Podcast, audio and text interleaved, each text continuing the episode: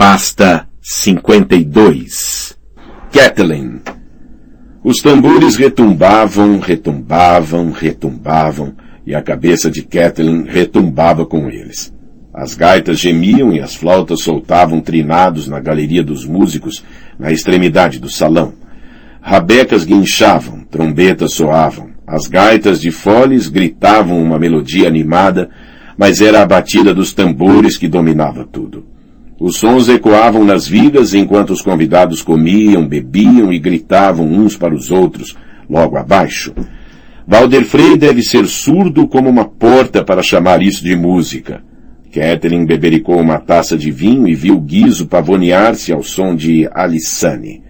Pelo menos julgava que se pretendia que fosse Alissane. Com aqueles músicos podia perfeitamente ter sido o urso e a bela donzela.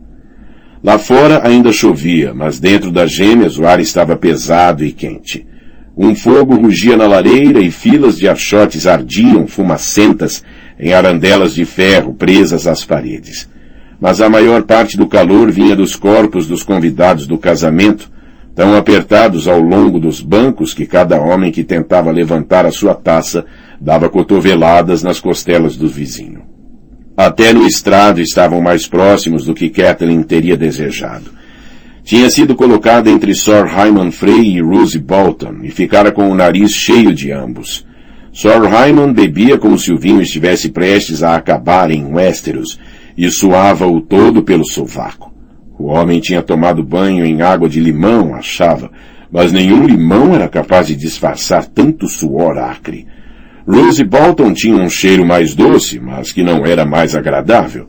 Preferia bebericar hipocrasa a vinho ou hidromel e pouco comia. Kathleen não podia censurá-lo pela falta de apetite. O banquete de casamento começou com uma sopa aguada de alho poró, seguida por uma salada de feijão verde, cebola e beterraba, lúcio escaldado em leite de amêndoa, montinhos de purê de nabo que já estava frio antes de chegar à mesa, geleia de miolos de vitela e carne de vaca fibrosa cozida em leite. Era um pobre repasto para um rei, e os miolos de vitela embrulharam o estômago de Kathleen. Mas Rob comeu sem protestar, e o irmão de Kathleen estava embevecido demais pela noiva para prestar muita atenção à comida. Nunca se imaginaria que Edmure passou todo o caminho de Correr Rio até as gêmeas queixando-se de Roslin. Marido e mulher comiam do mesmo prato, bebiam da mesma taça e trocavam castos beijos entre os goles. Edmure mandava embora a maior parte dos pratos. Não podia censurá-lo por isso.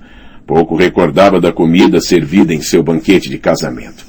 Teria chegado a aprová-la? Ou será que passei o tempo todo fitando o rosto de Ned, tentando perceber quem ele era? O sorriso da pobre Roslin tinha uma certa fixidez, como se alguém o tivesse costurado ao rosto dela. Bem, é uma donzela casada, mas a noite de núpcias ainda não aconteceu. Sem dúvida está tão aterrorizada quanto eu estava. Rob encontrava-se sentado entre Alix Frey e a bela Valda, duas das mais núbeis donzelas Frey. Espero que não se recuse a dançar com as minhas filhas no banquete de casamento, tinha dito Valder Frey. Isso satisfaria o coração de um velho. Se assim era, seu coração devia estar bem satisfeito. Rob havia desempenhado seu dever como um rei. Dançou com cada uma das garotas, com a noiva de Edmure e com a oitava senhora Frey, com a viúva Ami e com a esposa de Rose Bolton, a Valda Gorda, com as gêmeas cheias de espinhas, Serra e Sarra, e até com Shirei, a mais nova das filhas de Lord Valder, que devia ter uns seis anos, Catherine perguntou a si mesma se o senhor da travessia estaria satisfeito ou se encontraria motivos de queixa em todas as outras filhas e netas que não tiveram a sua vez com o rei. Suas irmãs dançam muito bem, ela disse a Sir Hyman Frey, tentando ser agradável. São tias e primas. Sir Hyman bebeu um trago de vinho com o suor escorrendo pelo rosto e desaparecendo na barba. Um homem amargo e embriagado, pensou Catherine. O atrasado Lord Frey podia ser avaro no que tocava a alimentar os seus convidados, mas não tinha economizado na bebida. Cerveja, vinho e hidromel fluíam tão depressa quanto o rio lá fora.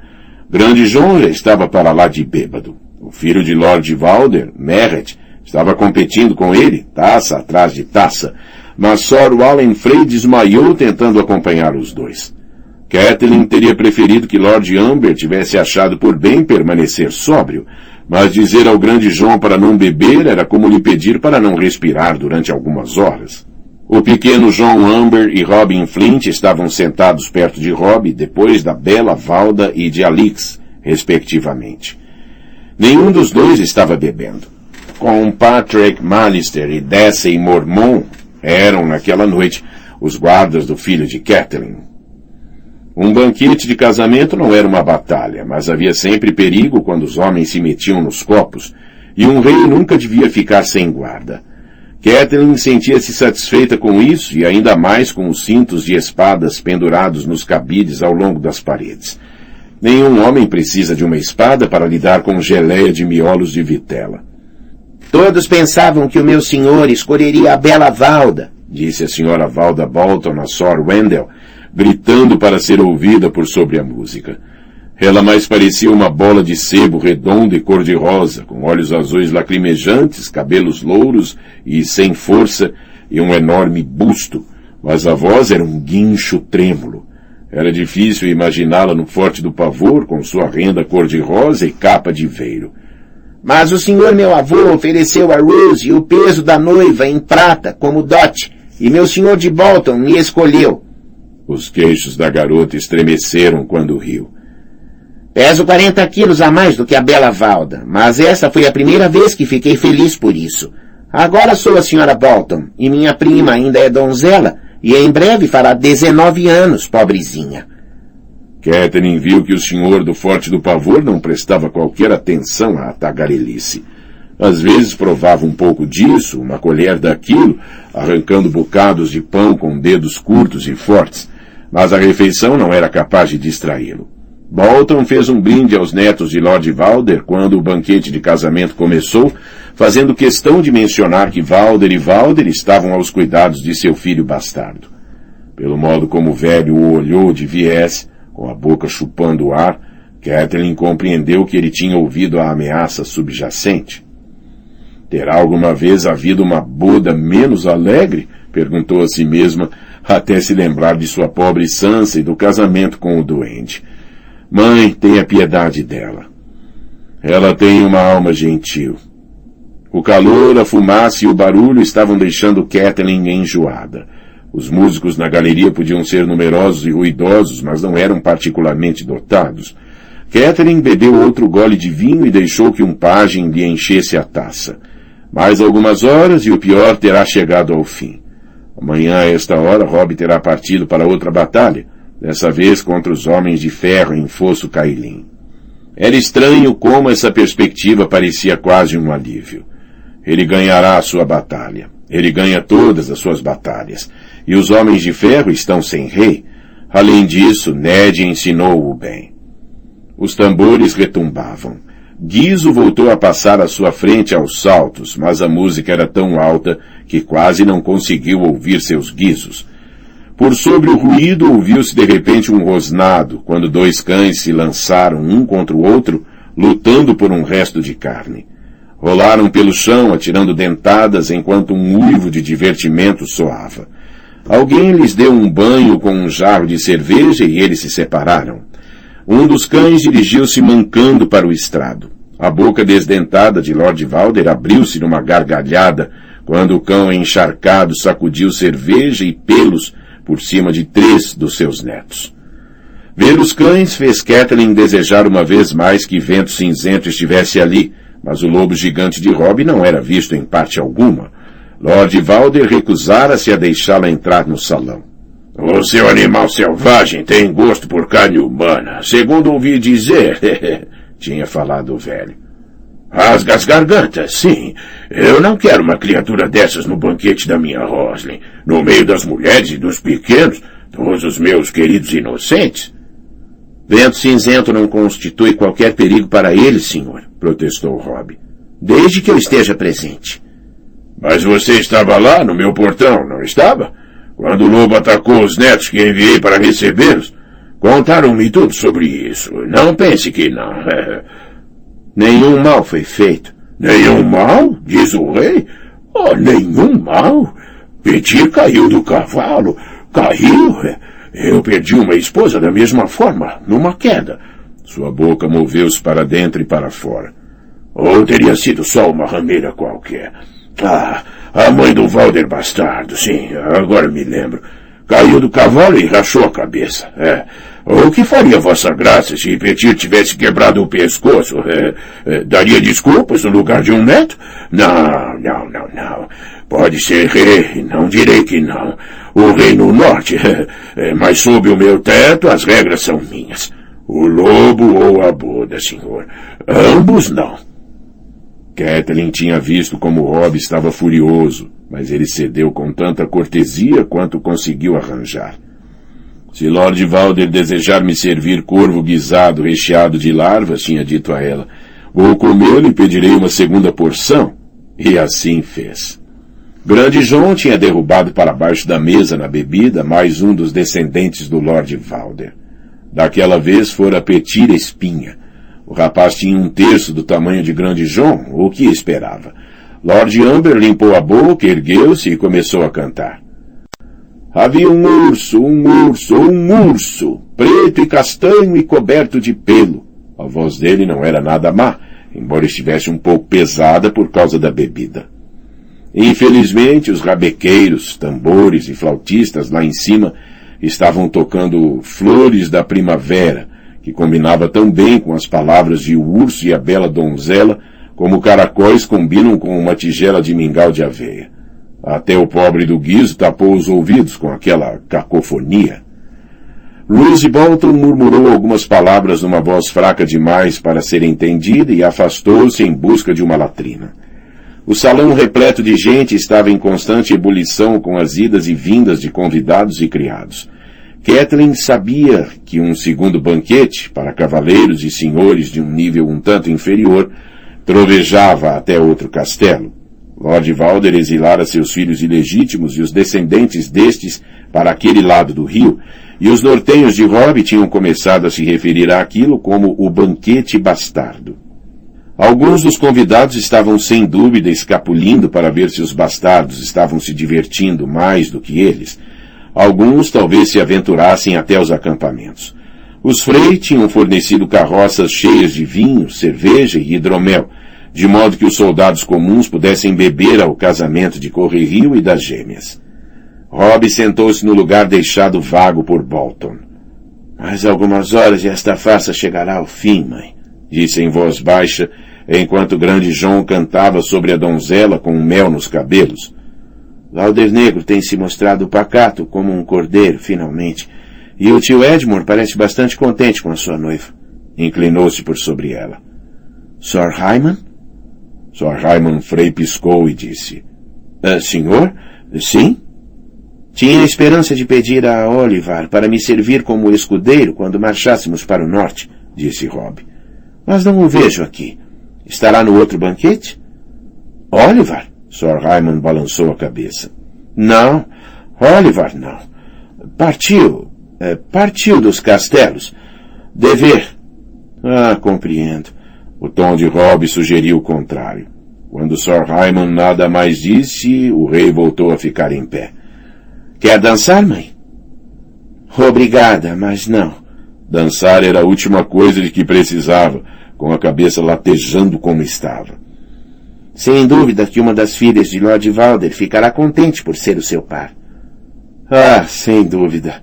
O sorriso dele era resignado. Os músicos estavam tocando lanças de ferro a essa altura, enquanto o grande João cantava o robusto rapaz. Alguém devia apresentá-los uns aos outros, talvez melhorasse a harmonia. Catherine virou-se para Sir Hyman. Ouvi dizer que um de seus primos é cantor. Alexander, é filho de Simon. Alix é irmã dele. Ergueu uma taça na direção do local onde ela dançava com Robin Flint. Alessander tocará para nós esta noite? Sir Hyman olhou-a de canto de olho. Ele não. Está longe. Limpou o suor da testa e levantou-se com dificuldade. É, perdão, minha senhora. Perdão. Kathleen viu-o cambalear para a porta. Edmure estava beijando Roslin e apertando sua mão. Em outros pontos do salão, Sir Mark Piper e Sir Danwell Frey apostavam num jogo de bebida. Lothar Coxo dizia qualquer coisa divertida a Sir Rostin. Um dos Frey mais jovens fazia malabarismo com três punhais diante de um grupo de garotas risonhas e Guizo estava sentado no chão, chupando vinho dos dedos. Os serventes traziam enormes bandejas de prata repletas de cortes de cordeiro rosado e suculento, e o prato mais apetitoso que tinham visto a noite toda. E Rob dançava com Dessey Mormon. Quando usava vestido em vez de cota de malha, a filha mais velha da senhora Mais era bastante bonita, alta e esbelta, com um sorriso recatado que lhe iluminava o longo rosto. Era agradável ver que sabia ser tão graciosa num salão de dança como no pátio de treinos. Kathleen ficou se perguntando se a senhora Maes já teria chegado ao gargalo. Levara consigo as outras filhas, porém, sendo uma das companheiras de batalha de Rob, Dessey tinha preferido permanecer ao lado dele. Ele tem o dom que Ned tinha para inspirar lealdade.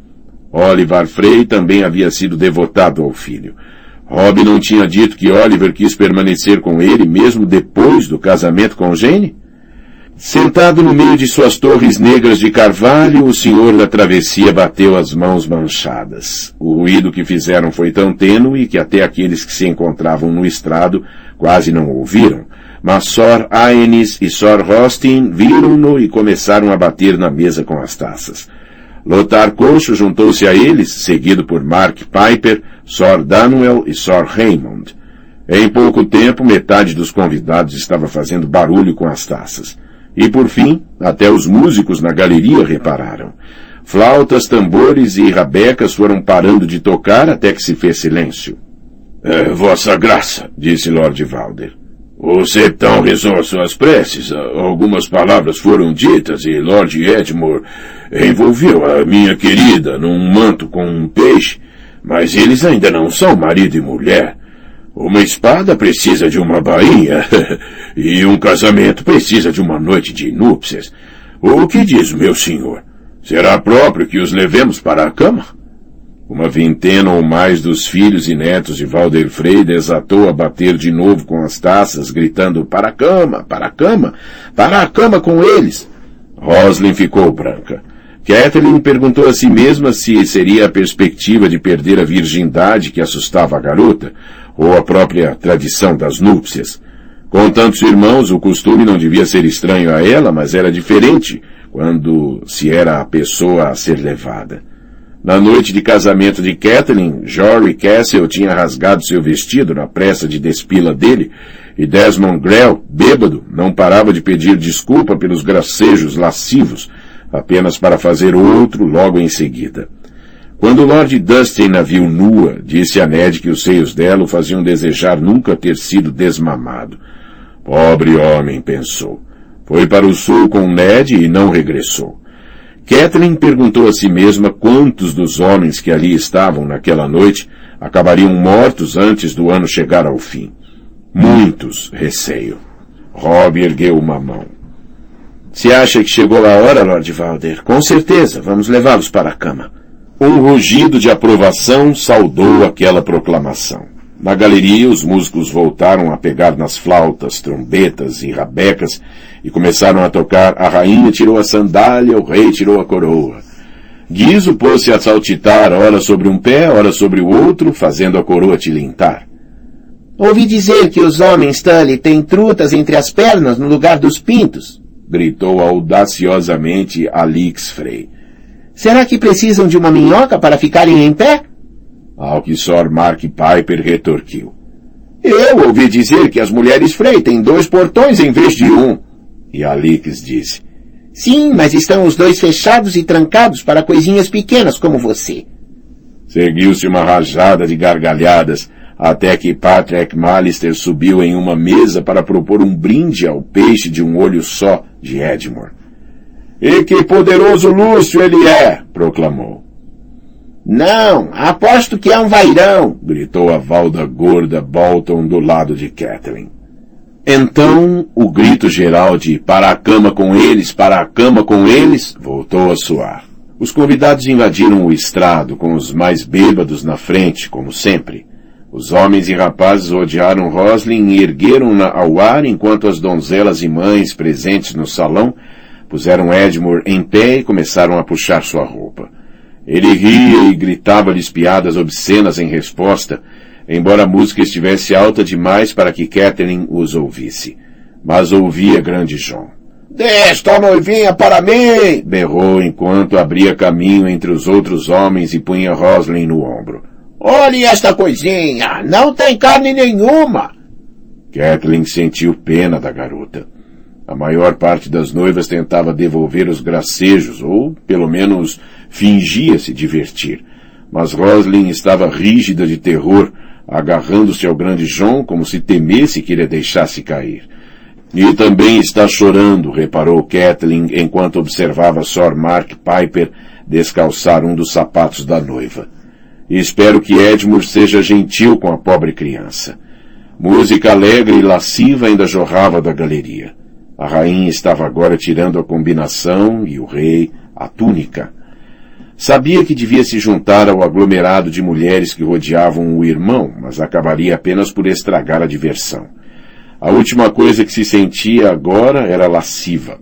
Edmure perdoaria sua ausência, disso não duvidava. Era muito mais divertido ser despido e deitado por uma vintena de voluptuosas e risonhas Frei do que por uma irmã amarga e magoada. Enquanto o homem e a donzela eram levados do salão, deixando atrás de si um rastro de roupas, Kathleen viu que Robbie também tinha ficado.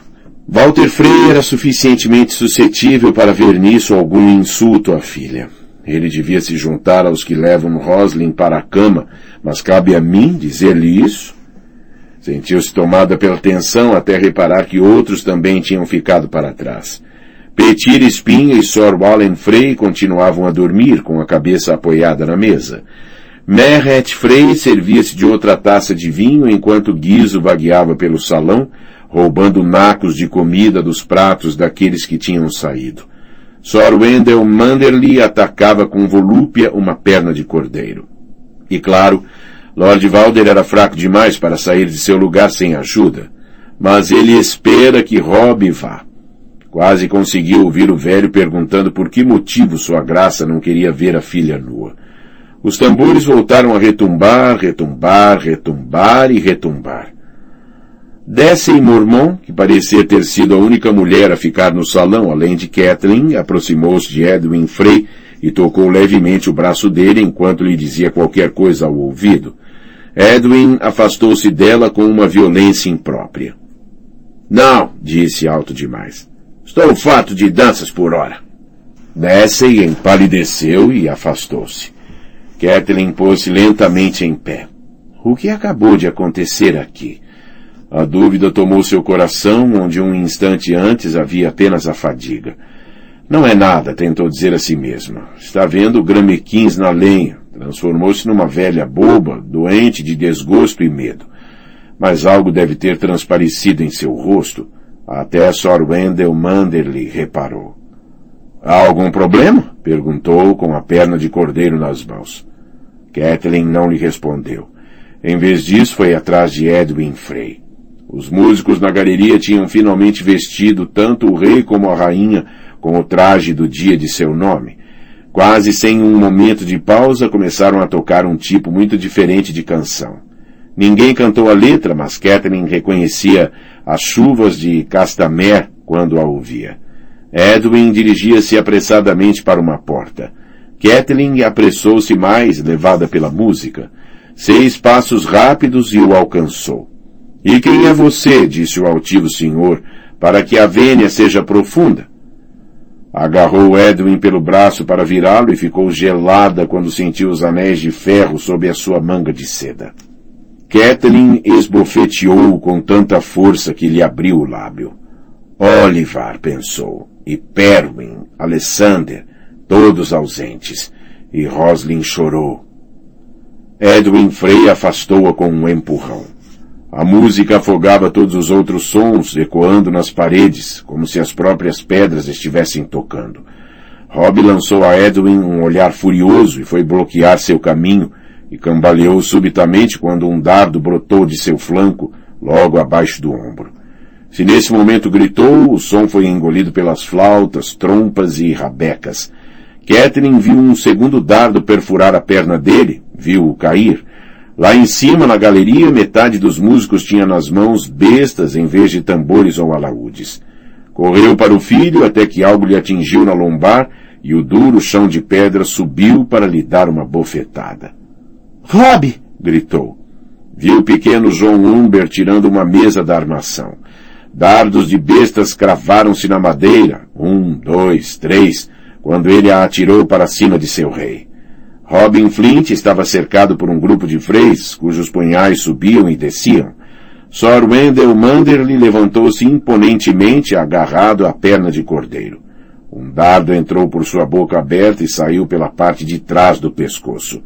Sir Wendell estatelou-se para frente, soltando a tábua da mesa da armação e mandando taças, jarros, bandejas, pratos, nabos, beterrabas e vinho para o chão, saltando, derramando e deslizando. As costas de Catherine estavam em brasa. Tenho de chegar até ele. Pequeno John deu uma cacetada no rosto de Sir Raymond Frey com uma perna de carneiro. Mas quando estendeu a mão para o cinto da espada, um dardo de besta fez com que caísse de joelhos, num manto de ouro ou num manto vermelho, suas garras um leão mantém. Catherine viu Lucas Blackwood ser abatido por Sir Austin Frey. Um dos vence foi paralisado por Walter Negro enquanto lutava com Sir Harris Hyde. E as minhas são longas e afiadas, senhor, como o senhor as tem também. As bestas atingiram Donnell Locke, Alwyn Norrie e mais meia dúzia. O jovem Sir Benfrey agarrou Dessa e Mormon pelo braço, mas Catherine viu-a pegar num jarro de vinho com a outra mão e acertar em cheio o rosto de Mormon e correr para a porta. Esta escancarou-se antes de ela conseguir alcançá-la. Sir Hyman Frey entrou no salão vestido de aço do elmo ao esporão. Uma dúzia de homens de armas Frey apinhou-se na porta atrás dele. Estavam armados com pesados machados longos. Misericórdia! gritou Kathleen, mas trombetas, tambores e o tinir do aço abafaram seu apelo. Sor Hyman enterrou a cabeça de seu machado no estômago de Dessey. A essa altura, jorravam também homens das outras portas, homens revestidos de cota de malha com hirsutos mantos de peles e com aço nas mãos. Nortenhos, Durante meio segundo tomou-os por salvadores, até que um deles cortou a cabeça de pequeno João com dois violentíssimos golpes de machado. A esperança apagou-se como uma vela na tempestade. No meio do massacre, o senhor da travessia permanecia sentado em seu trono de carvalho esculpido, observando avidamente. Havia um punhal no chão a alguns centímetros de distância. Talvez tivesse escorregado até ali quando o pequeno João arrancara a mesa da armação, ou talvez tivesse caído da mão de algum moribundo. Catherine rastejou até ele. As pernas e os braços pareciam chumbo e sua boca tinha gosto de sangue. Matarei Valder Frey, disse a si mesma. Guizo estava mais perto da faca, escondido por baixo de uma mesa, mas apenas se encolheu com medo quando ela pegou a lâmina. Matarei o velho. Isso, pelo menos, eu posso fazer. Então o tampo de mesa que pequeno João atirara sobre Rob moveu-se e o filho apoiou-se com dificuldade nos joelhos. Tinha uma flecha espetada no flanco, uma segunda na perna, uma terceira no peito. Lord Valder levantou uma mão e a música parou, menos um tambor. Catherine ouviu o estrondo da batalha distante e mais perto os uivos selvagens de um lobo. Vento cinzento, lembrou-se tarde demais. É, cacarejou Lord Valder para Rob. O reino norte ergue-se. Parece que matamos alguns de seus homens, vossa graça. Ah, mas eu vou lhe dar uma satisfação que deixará tudo bem uma vez mais. Catherine agarrou uma mão cheia dos longos cabelos grisalhos de Guizo Frei e arrastou-o para fora de seu esconderijo. Lord Valder! gritou. Lord Valder! O tambor batia lento e sonoro, Fim, bum, fum. Basta, disse Catherine. Basta, disse eu. Pagou traição com traição. Que fique por aqui. Quando encostou o punhal na garganta do guiso, a memória do quarto de doente de Bran voltou com o toque do aço na própria garganta. O tambor continuava. Bum, fum, bum, fum, bum, fum, bum. Por favor, disse. Ele é meu filho. O meu primeiro filho. E o último. Deixe-o ir. Deixe-o ir. E eu juro que esqueceremos isso. Esqueceremos tudo o que fez aqui. Juro pelos deuses antigos e pelos novos. Nós, nós não buscaremos vingança. Lord Valder olhou-a com desconfiança. Só um tolo acreditaria nessa bobagem. Toma-me por um tolo, senhora. Tomo-o por um pai. Fique comigo como refém e com Edmore também, caso não o tenha matado. Mas deixe Rob ir. Não. A voz de Rob era tênue como um suspiro. Mãe, não. Sim. Rob, levante-se. Levante-se e saia. Por favor. Por favor. Salve-se. Se não por mim, então por Jane. Jane? Rob agarrou a borda da mesa e forçou-se a ficar em pé. Mãe, disse. O vento cinzento. Vá até ele. Já. Rob, saia daqui. Lord Valder resfolegou. E por que é que eu permitiria que ele fizesse isso? Ela encostou a lâmina com mais força na garganta de Guizo. O retardado rolou os olhos para ela num apelo mudo. Um forte fedor assaltou seu nariz, mas não prestou mais atenção nele do que no soturno e incessante retumbar daquele tambor. Bum, fim, bum, fim, bum, fim, bum. Sor Raimon e Valder Negro estavam a rodeá-la pelas costas, mas Kathleen não se importava. Podiam fazer com ela o que quisessem. Aprisioná-la, violá-la, matá-la, não interessava. Tinha vivido tempo demais e Ned a esperava. Era por Rob que temia. Por minha honra como Tully, disse a Lord Valder. Por minha honra como Stark. Trocarei a vida do seu rapaz pela de Rob. Um filho por um filho. Sua mão tremia tanto que estava fazendo a cabeça de Guizo tilintar. Bum! soou o tambor. Bum! Fim! Bum! Fim! Os lábios do velho projetaram-se e retraíram-se. A faca tremeu na mão de Kathleen, escorregadia de suor. Um filho por um filho, repetiu ele. Mas esse é um neto. E nunca teve grande utilidade. Um homem com uma armadura escura e um manto rosa claro manchado de sangue aproximou-se de Rob. Jaime Lannister manda cumprimentos. Ele espetou a espada no coração do filho de Catherine e girou. Rob tinha faltado a palavra, mas Catherine manteve a sua. Puxou com força os cabelos de Aegon e cerrou seu pescoço até a faca começar a raspar em osso. Correu sangue sobre os seus dedos. Os pequenos guizos tilintavam, tilintavam, tilintavam, e o tambor retumbava. Bum, fim, bum. Por fim, alguém tirou a faca dela. As lágrimas ardiam como vinagre ao correrem por seu rosto. Dez corvos ferozes devastavam seu rosto com garras afiadas, rasgando fitas de carne, deixando profundos sulcos que escorriam, vermelhos de sangue. Sentia o sabor nos lábios. Dói tanto, pensou. Os nossos filhos, Ned. Todos os nossos queridos bebês.